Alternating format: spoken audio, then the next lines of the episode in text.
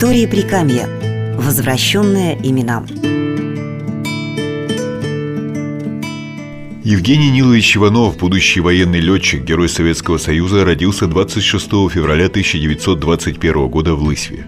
Окончив в Перми медицинский техникум и аэроклуб, Иванов был призван в армию. Пройдя обучение в Пермской военной школе пилотов, молодой офицер был направлен в строевую часть.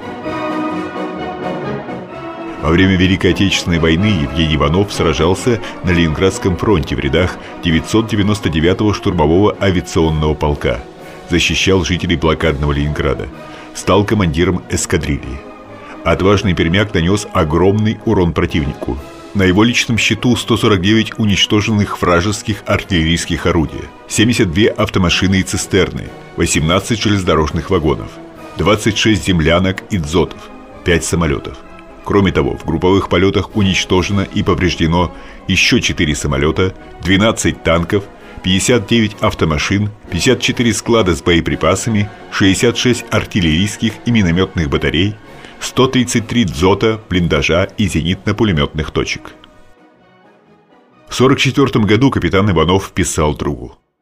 Под Псковом горел в воздухе, упал в лес, машина сгорела, а сам три дня пробирался к своим – ты представляешь, сбили меня 23 февраля, а 26 вышел к своим.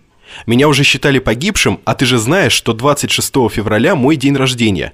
И знаешь, как меня встречали в полку. Командир полка и весь состав моей эскадрильи плакали от радости.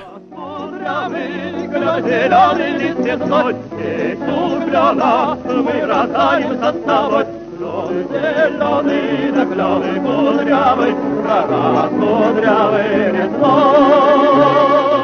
В начале 45-го, громя нацистов уже на их территории, летчик Иванов делился с другом радостью.